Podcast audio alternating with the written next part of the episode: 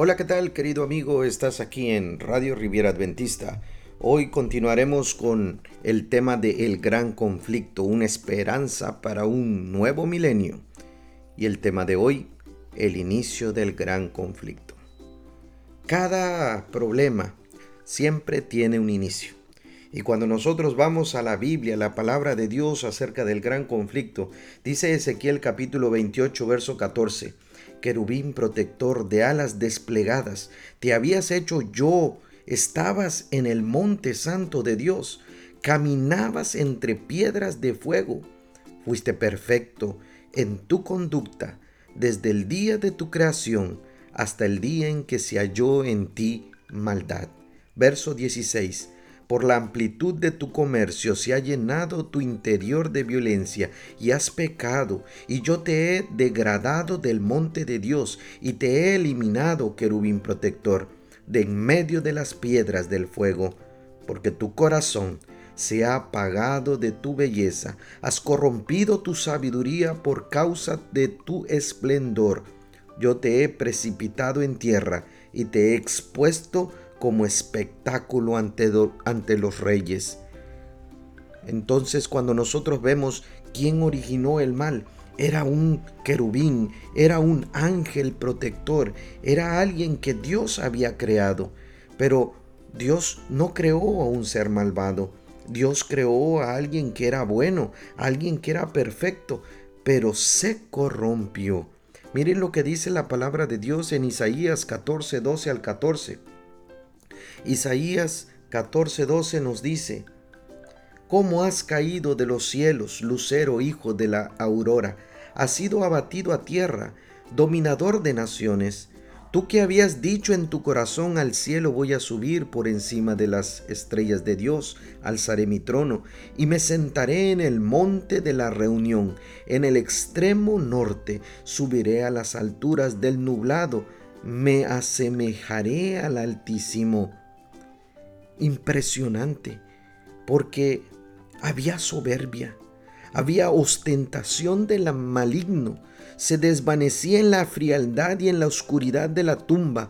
El que una vez fuera poderoso rey quizás de Babilonia y caudillo de las huestes impías, es completamente ahora humillado, ridiculizado por su arrogancia y también por su orgullo. Cuando nosotros vemos esto, podemos entender y comprender algo muy especial. ¿A cuánto de los ángeles entonces Lucifer indujo a rebelarse en contra de Dios? En el libro de Apocalipsis, en el capítulo número 12, versículo número 7 al 9, nos dice de la siguiente manera. Entonces se entabló una batalla en el cielo. Es por eso que hablamos de un gran conflicto hubo una batalla en el cielo. Miguel y sus ángeles combatieron con el dragón. También el dragón y sus ángeles combatieron, pero no prevalecieron. Y no hubo ya en el cielo lugar para ellos. Y fue arrojado el gran dragón, la serpiente antigua, el llamado diablo y Satanás, el seductor del mundo entero, fue arrojado a la tierra y sus ángeles fueron arrojados con él.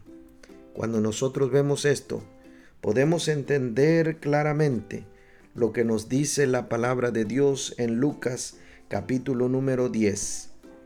Lucas capítulo número 10, verso 18. Él les dijo, yo veía a Satanás caer del cielo como si fuera un, un rayo. Cuando nosotros comprendemos lo que la palabra de Dios nos dice, entenderemos cuál será entonces el fin, no sólo de Satanás, sino también de estos ángeles que en algún momento fueron engañados. Dice Ezequiel 28, 17 al 19, Tu corazón se ha apagado de tu belleza, has corrompido tu sabiduría por causa de tu esplendor. Yo te he precipitado en tierra, te he expuesto como espectáculo a los reyes. Por la multitud de tus culpas, por la inmoralidad de tu comercio, has profanado tus santuarios.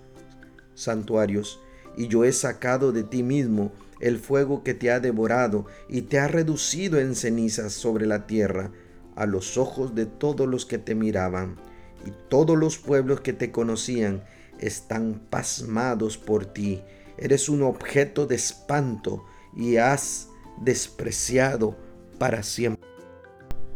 Es por eso que cuando nosotros vamos a Apocalipsis capítulo 20, versículo 9 y 10, nos dice de la siguiente manera, y subieron sobre la anchura de la tierra, y rodearon el campamento de los santos y de la ciudad amada, y de Dios descendió fuego del cielo y los consumió, y el diablo, que los engañaba, fue lanzado en el lago de fuego y azufre, donde estaban la bestia y el falso profeta, y serán atormentados día y noche por los siglos de los siglos.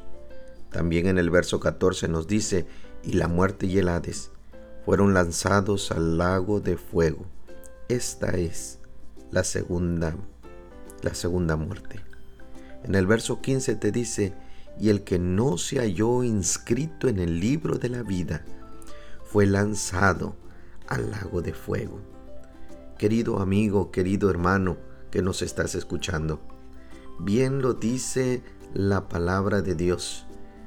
El fin va a ser la destrucción y una destrucción final de aquellos que en algún momento no estén haciendo la voluntad de Dios.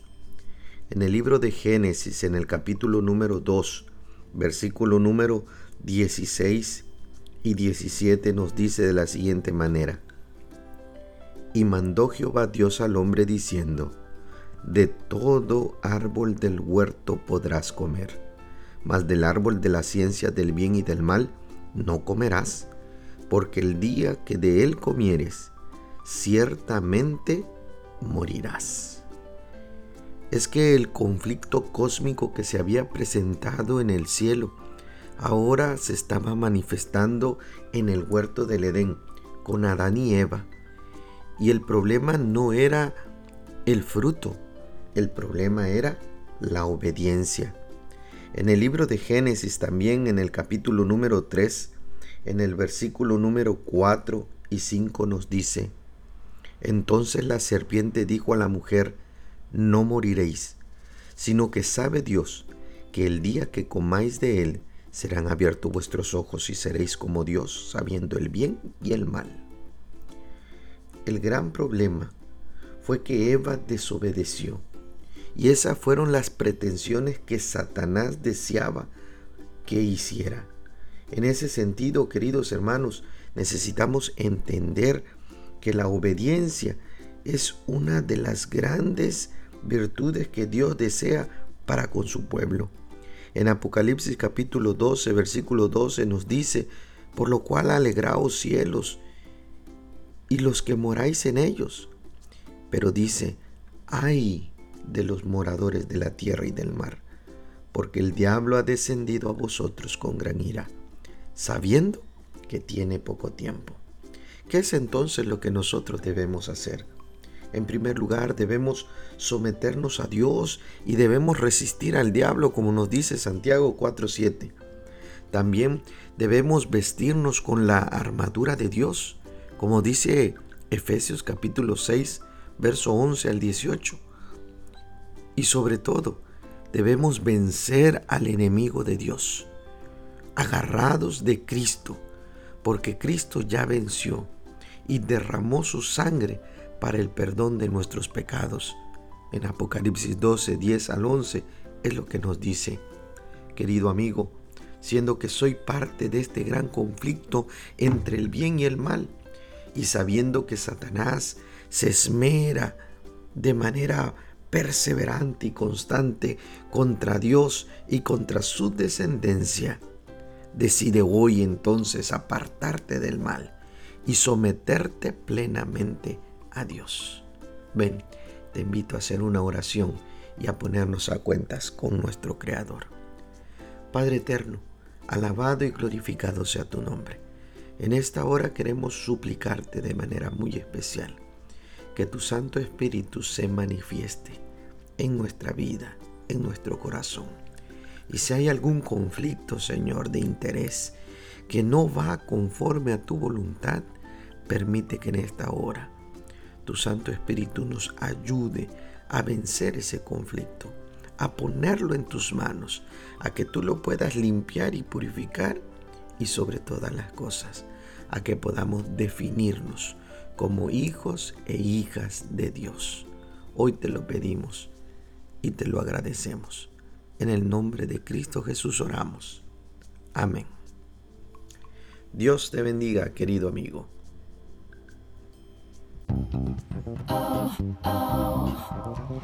Gracias por estar con nosotros. Deseamos que este mensaje haya sido de bendición para tu vida. Recuerda compartir con tus amigos este mensaje de amor y esperanza.